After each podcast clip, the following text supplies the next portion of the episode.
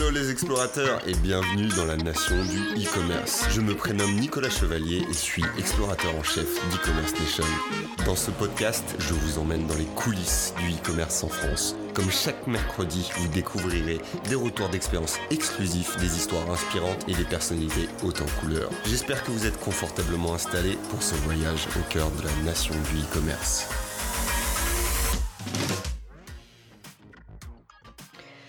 Bonjour à toutes et à tous. Aujourd'hui, je suis en compagnie de Caroline Ray, cofondatrice de la marque 17h10, un e-shop d'ensemble de tailleurs élégants, confortables et faciles à vivre pour les femmes.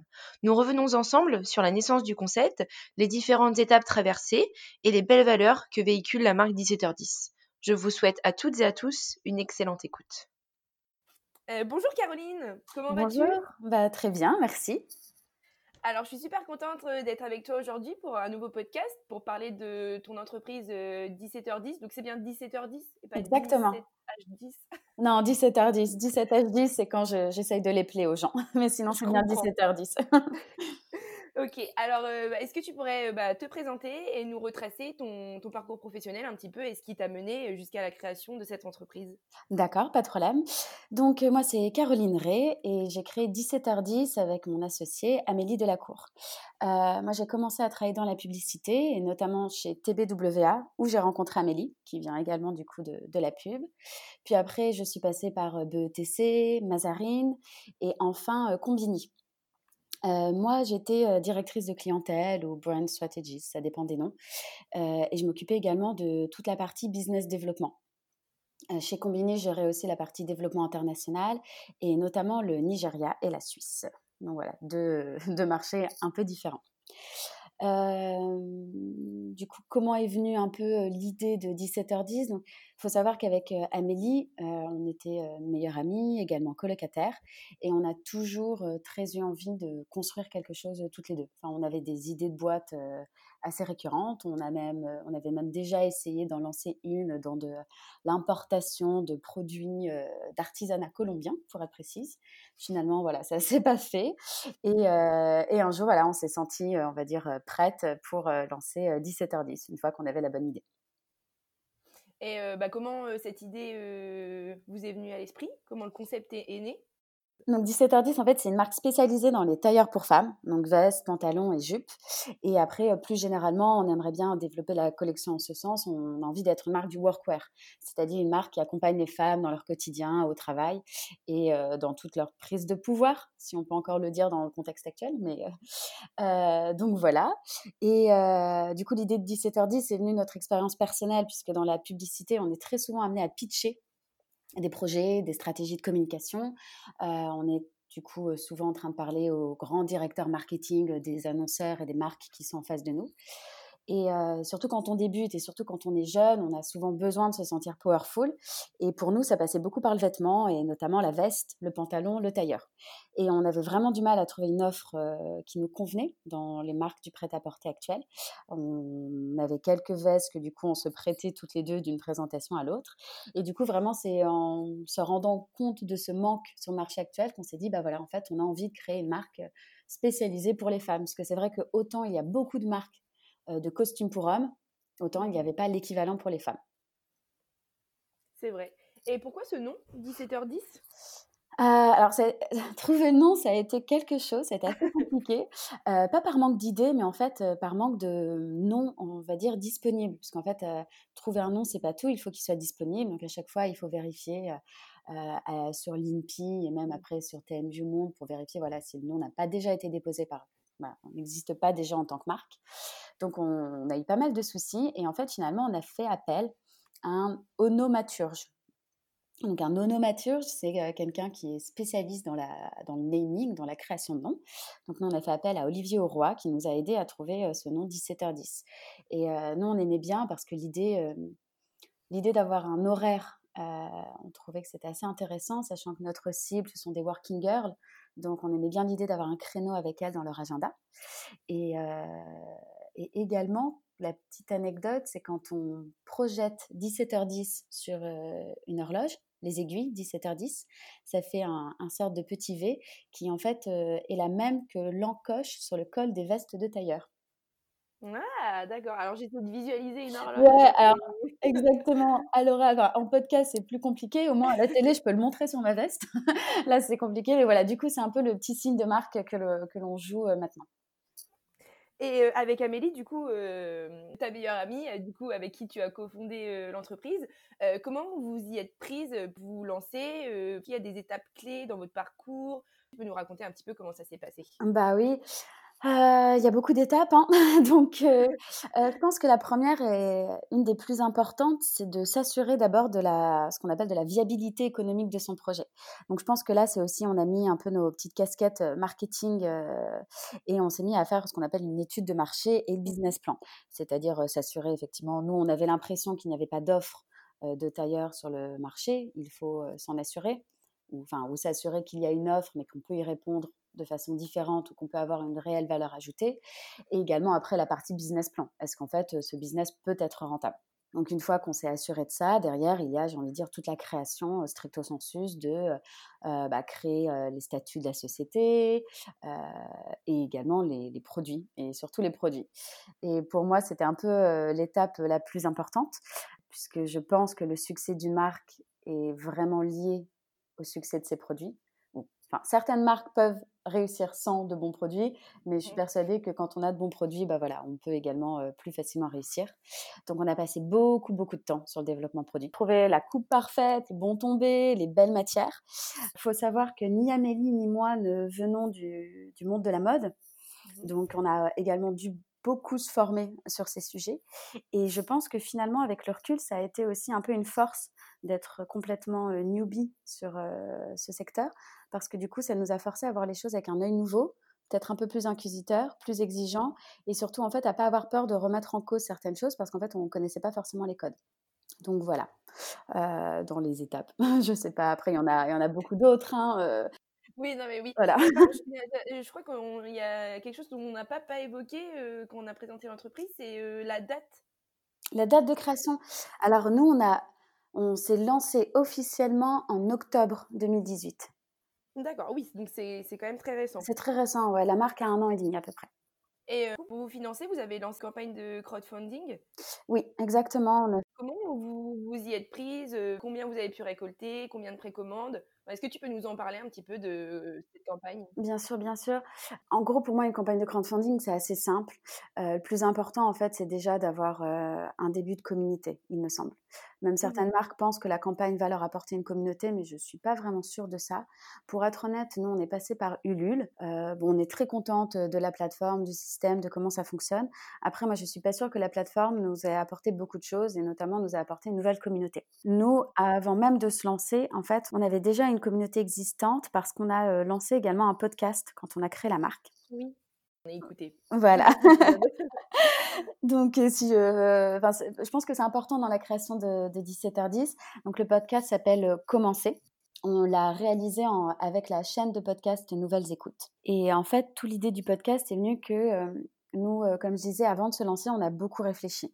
Il faut savoir que c'était un peu un choix risqué parce que Amélie comme moi, on était toutes les deux dans de très belles boîtes avec beaucoup d'autonomie, de liberté. On était déjà dans des secteurs très créatifs et jeunes. Amélie était chez Ogilvy, moi j'étais chez Combini. Je pense que j'avais un peu un boulot de rêve, un boss euh, qui me laissait vraiment euh, une grande autonomie, qui était à Londres. Enfin voilà, on était vraiment toutes les deux dans de très bonnes positions. On était évidemment reconnus, bien payés. Enfin voilà. Du coup, l'idée de créer une boîte n'est pas si évidente et on voulait vraiment s'assurer qu'on on déchanterait pas derrière, que c'était bien fait pour nous, que ça nous ressemblait. Donc, on a cherché des témoignages. Et là, en fait, on s'est rendu compte que c'était assez compliqué. Que à cette époque, donc du coup, on peut dire, c'était il y a deux ans, les entrepreneurs étaient très présents sur la scène médiatique, mais qu'en fait, d'un, c'était toujours les mêmes, et deux, c'était toujours des entrepreneurs à succès, à la tête de compagnies qui avaient déjà 4, 5 ans d'existence. Et en fait, ce qui nous manquait, c'était un témoignage du, début, du, réel, de comment clairement on fait pour lancer une marque, quelles sont les galères et surtout qu'est-ce qu'on ressent, quel est vraiment le côté humain de cette histoire? Donc du coup, c'est comme ça qu'on a eu l'idée de, bah, de nous-mêmes faire ce témoignage et du coup de documenter la création de notre marque. Et voilà, c'est de ça dont parle Commencer. C'est-à-dire que concrètement, on avait un petit micro avec nous qui nous a accompagnés à toutes les étapes de, de la création.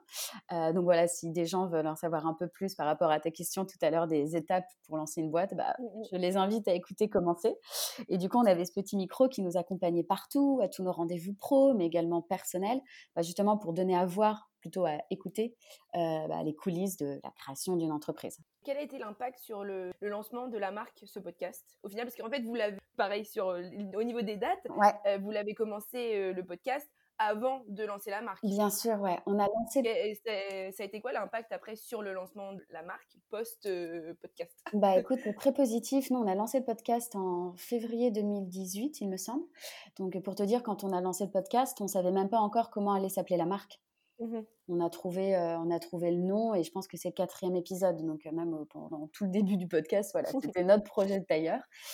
Écoute, ça a eu un impact très positif parce que, comme je disais, ça nous a permis de nous construire une communauté avant même de lancer la marque.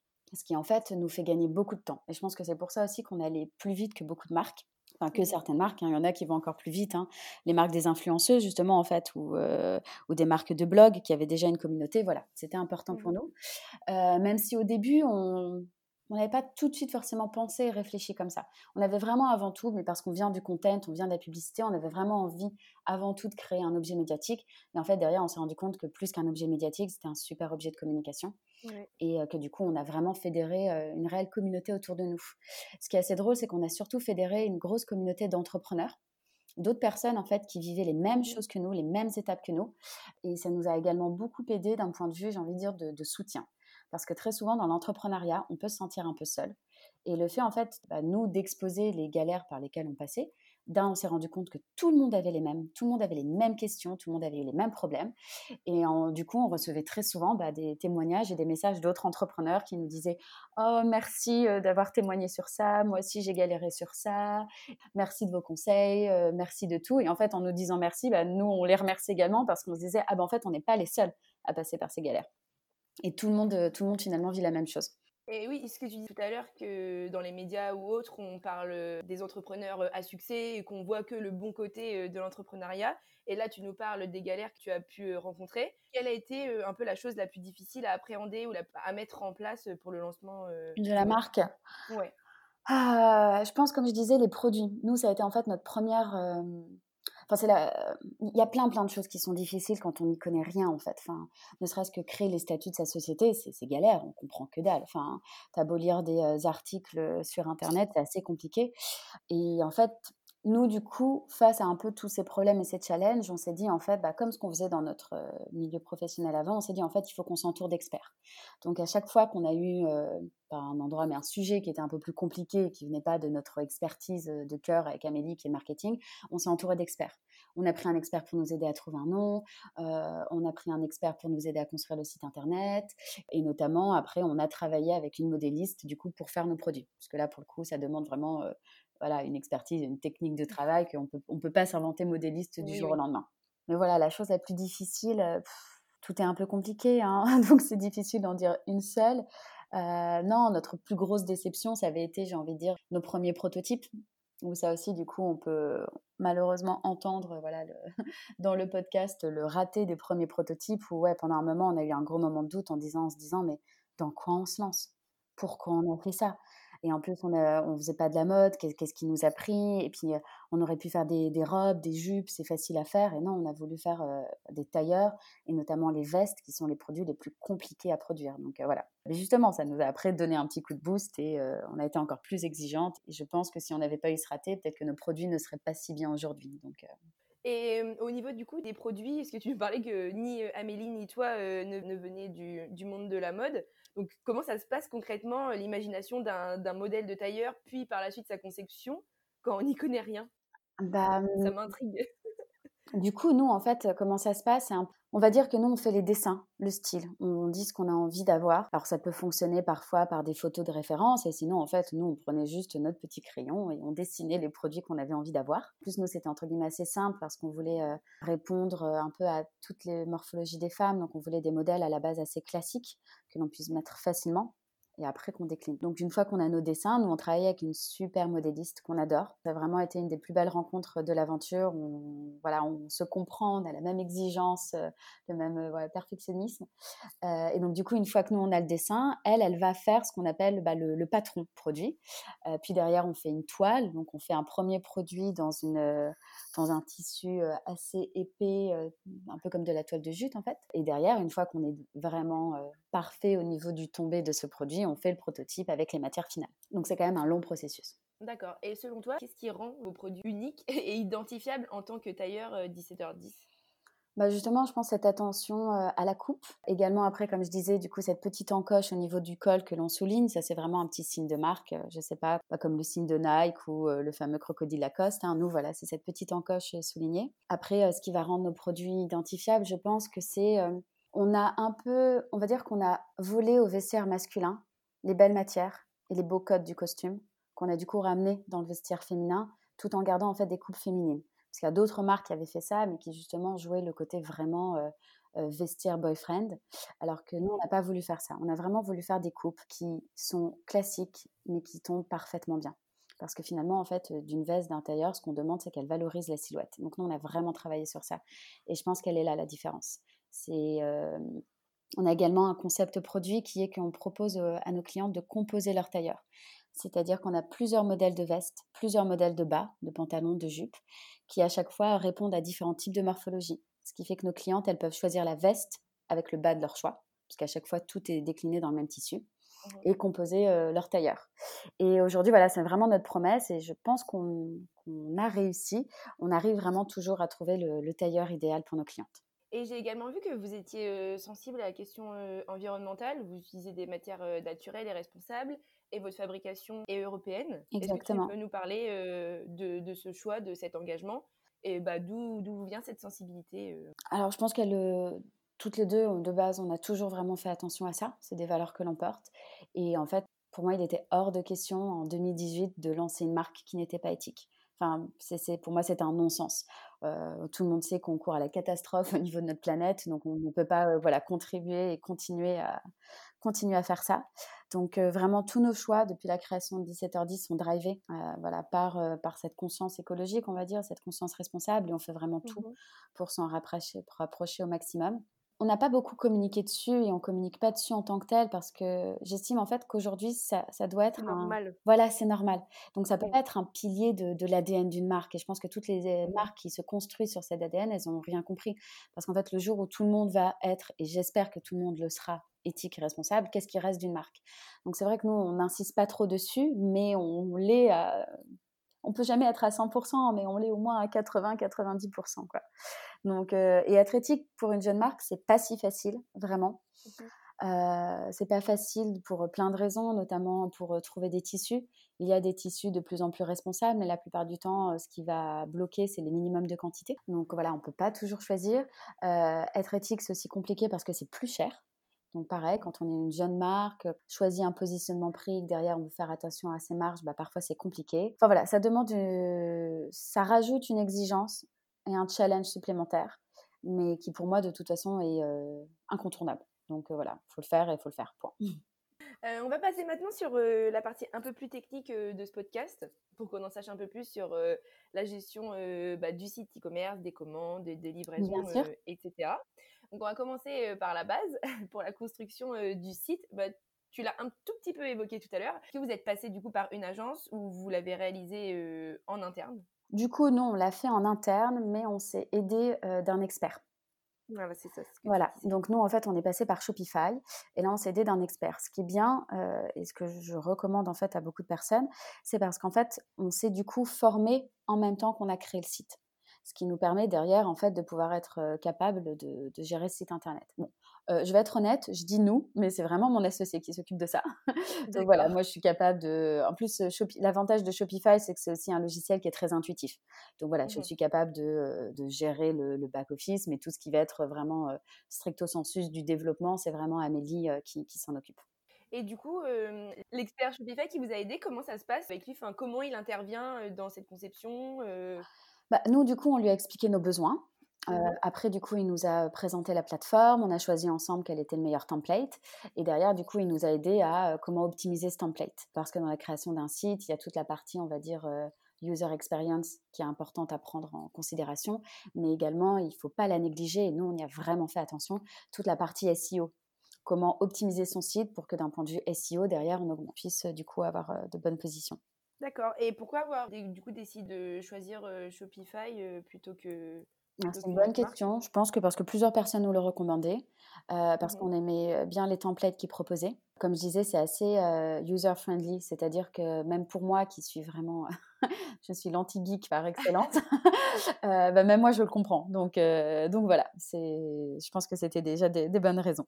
D'accord. On sait que Shopify c'est également intéressant parce qu'ils ont une App Store où on peut télécharger des, des, applications quand bah, on veut ajouter des petites touches perso sur notre site. Donc toi, pour 17h10, vous utilisez quoi comme application? Bah, Si vous en utilisez. Oui, alors on, en a utilisé.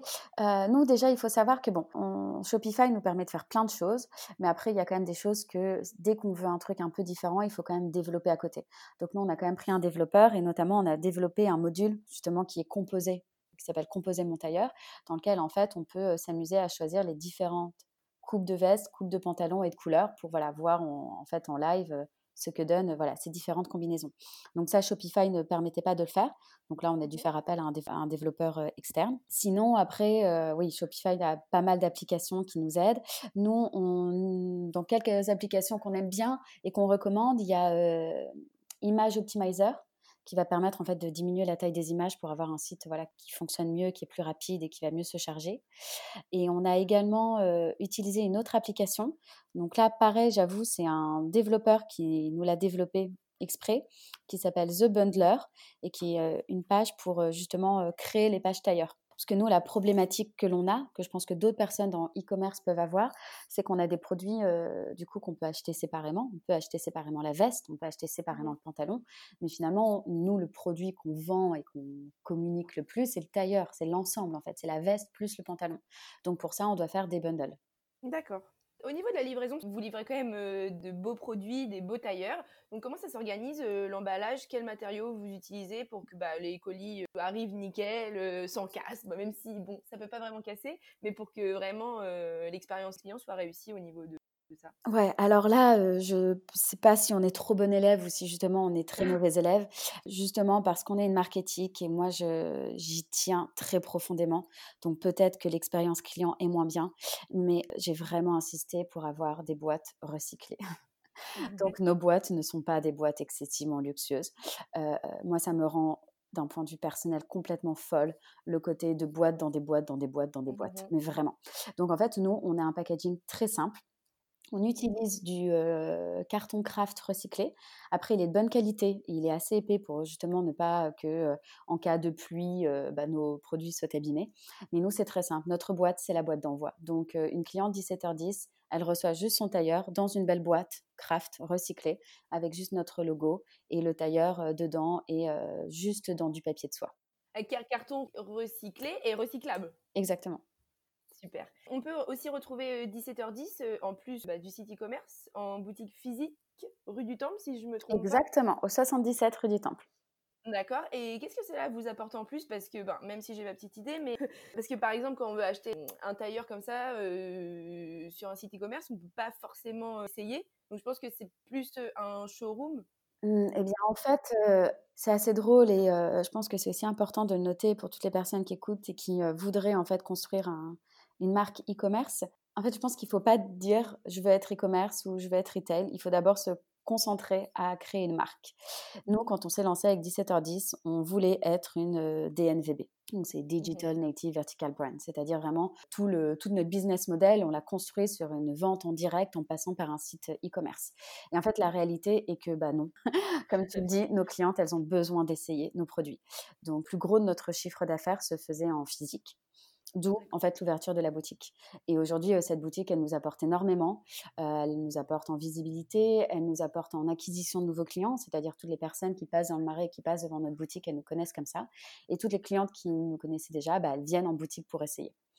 Euh, à l'inverse, du coup, le retail marche tellement bien qu'aujourd'hui, on travaille et on va vraiment, enfin, on travaille beaucoup sur le e-commerce pour justement améliorer l'expérience et on essaye de combattre toutes les barrières à l'achat de e-commerce. J'en parle parce que je pense que c'est intéressant pour les gens qui le font. Nous, on propose un service, par exemple, d'essayage à domicile. Pas que les clientes aient à acheter, puis retourner, et se, enfin, voilà, et se faire rembourser. Donc, nous, on travaille avec une start-up qui s'appelle Merci Gustave, mmh et qui propose ce service. C'est-à-dire qu'aujourd'hui, notre cliente, elles peuvent, au elles peuvent soit acheter, soit elles peuvent cliquer sur un bouton qui s'appelle Essayer chez moi. Et là, un coursier vient leur déposer jusqu'à six produits différents, il me semble, chez elles. Elles ont 2-3 heures pour essayer. Le coursier repasse 3 heures après embarquent ce dont elles ne veulent pas et elles ne sont du coup débitées que de ce qu'elles ont gardé. Ok, super. Et c'est disponible dans toute la France? Non, aujourd'hui c'est que Paris et région. Ouais, ouais, Mais ils sont justement en train d'essayer de l'ouvrir et nous on a des demandes de clientes qui sont là en mode oh mince, ça fonctionne pas euh, de France, mais, mais voilà. C'est voilà comment essayer justement de, de casser ces, ces, barrières à l'achat. Mais non, le, ouais, je pense qu'il faut d'abord réfléchir en tant que marque avant de se dire voilà marques de e-commerce parce qu'on peut avoir des surprises. Et on n'est pas les seuls. Hein. Beaucoup de marques euh, aujourd'hui se sont, euh, qui étaient avant tout digitales, finalement euh, se, créent des points physiques. Oui, on parle de plus en plus de digital. Exactement, exactement. Ouais. Comme vous êtes, comme tu l'as dit, un peu DNVB au départ, vous avez fait connaître notre, sur Internet. Ouais. Est-ce que vous avez travaillé avec des influenceurs pour des partenariats ou des collaborations pour faire connaître justement votre marque? Ah, On en a fait pour être honnête, on n'en a pas fait tellement que ça. on, mais justement, on est en train d'y réfléchir à pousser euh, voilà, une stratégie d'influence. Euh, euh, voilà. Il faut savoir que nous, nos produits sont assez chers. Donc, contrairement à d'autres marques, on ne peut pas être dans le mass gifting. Mmh c'est quand même assez impliquant. Ou plutôt sur micro-influenceur pas forcément micro-influenceurs, mais c'est-à-dire qu'il faut vraiment qu'on bien les choisir et bien les cibler. nous, on a quand même une cible assez précise. on parle à des femmes qui travaillent, qui ont besoin du coup d'être en tailleur. On est vraiment, on est à la fois sur un produit mode, parce que du coup le tailleur revient à la mode et qu'on a une grosse proposition mode. on a des couleurs à cette idée, des coupes, etc. Mais on est aussi un produit de besoin. Donc voilà, on sait, il faut vraiment travailler ces influenceuses et choisir les plus adéquates. Quoi. Et justement, comment on choisit la personne qui sera en mesure de, représenter sa marque? On la suit déjà. On la suit. On fait vraiment attention à son message, aux valeurs qu'elle porte également et à sa cible. Chaque influenceur a une cible, chaque, communauté d'influenceuses est un peu différente les unes des autres. Donc vraiment, nous, on a beaucoup travaillé avec euh, Anne du dressing idéal, enfin beaucoup travaillé. On a travaillé une fois avec elle. Et en fait, elle, elle a effectivement une communauté et des valeurs que l'on porte aussi. Elle est très, elle est éthique, elle est engagée, euh, elle parle beaucoup de tout ce qui va être des belles pièces intemporelles et finalement c'est ce qu'on propose. Donc pour nous le, match était parfait et ça pour le coup on en a vu de réels bénéfices. Mmh, d'accord. Et euh, en dehors de, cette stratégie influenceur que vous avez peut-être développée, quels mmh. sont les différents objectifs euh, de 17h10 à plus ou moins long terme? Dans nos perspectives d'évolution? Oui continuer à croître, tout simplement, je pense, euh, un peu comme toutes les marques, hein, euh, augmenter le chiffre d'affaires. Euh, nous, ça va passer aussi, on pense, donc du coup, là, la boutique, c'est récent, on a lancé la boutique il y a seulement quelques mois, trois mois à peu près. trois mois en plus qui ont été assez compliqués quand on sait qu'on a eu les gilets jaunes, les grèves, maintenant le coronavirus. Donc, on, a, voilà, on a très peu finalement de recul sur les chiffres de la boutique, mais ils sont déjà très bons et nous ont vraiment déjà permis de bien optimiser notre chiffre d'affaires. Donc, j'espère qu'une fois que tous ces événements se seront un peu calmés, et on l'espère tous, voilà, je pense qu'on va faire encore de meilleurs chiffres. Donc, très rapidement, l'ouverture d'une deuxième boutique, si possible rive gauche à Paris. Également, dans les perspectives de développement bah, de nouvelles collections, de nouveaux produits. Aujourd'hui, comme je le mmh disais, on est très concentré sur le tailleur, mais on commence déjà à lancer de nouveaux produits. On a lancé des robes, on lance des t-shirts, des tops. Et voilà, on aimerait continuer ce développement pour passer de voilà d'une marque de tailleur à en fait finalement la marque du vestiaire professionnel des femmes. Un conseil pour, pour est-ce que tu as un conseil pour les futurs entrepreneurs, même si on en a beaucoup parlé, qui souhaiteraient se lancer dans le milieu du e-commerce? Euh, bah, comme je disais, milieu du e-commerce, avant de se lancer dans le milieu du e-commerce, il faut créer une marque. Pour moi, c'est plus important. Après, encore une fois, c'est peut-être notre euh, sensibilité personnelle. Amélie et moi, on est toutes les deux des, voilà, des filles de la communication, de la publicité. Donc, pour nous, on fait vraiment attention à ça. Donc, je pense qu'établir une marque forte, c'est déjà très important.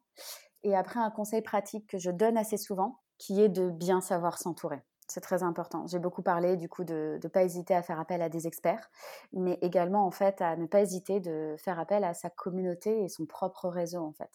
Nous, on s'est rendu compte que très souvent, on a déjà des expertises et des gens qui savent faire plein de choses autour de soi, dans même ses amis proches. Et en fait, quand on est entrepreneur, il ne faut pas hésiter à s'appuyer sur ces gens-là, parce qu'ils sont la plupart du temps toujours prêts à aider. Ça veut pas forcément dire, ça veut pas dire les faire travailler gratuitement pendant des mois, mais ça veut dire leur poser des questions, leur demander de mmh l'aide de temps en temps quand il faut, ne serait-ce que leur demander à qui s'adresser, etc. Nous, on a eu la chance avec Amélie d'être très bien entourée et, d'avoir su également demander du coup cette aide. Donc voilà, ça serait mon conseil. Eh ben, merci Caroline pour tout ce que tu viens de nous partager. Alors moi j'ai trouvé ça vraiment super intéressant. Merci beaucoup. Est-ce que tu as, un dernier mot? Je te laisse euh, le mot de la fin. Si, aux gens, bah, de toute façon, il euh, n'y a pas de bon ou de mauvais moment pour se lancer. Je pense que quand on a envie de le faire, il faut le faire, tout simplement. Eh bien, merci beaucoup, Caroline, et euh, je te souhaite plein de bonnes choses pour la suite de 17h10. Eh bien, génial. Merci beaucoup.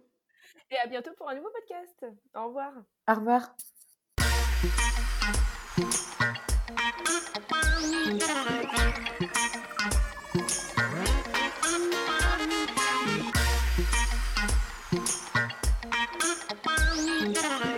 J'espère que ce podcast vous a plu. Je vous donne rendez-vous la semaine prochaine pour la découverte d'une nouvelle personnalité. N'hésitez pas à vous abonner au podcast des explorateurs du e-commerce sur votre plateforme préférée et à partager sur les réseaux si vous avez apprécié cet épisode. A très vite pour de nouvelles aventures et n'oubliez pas que l'exploration se poursuit sur e-commerce nation.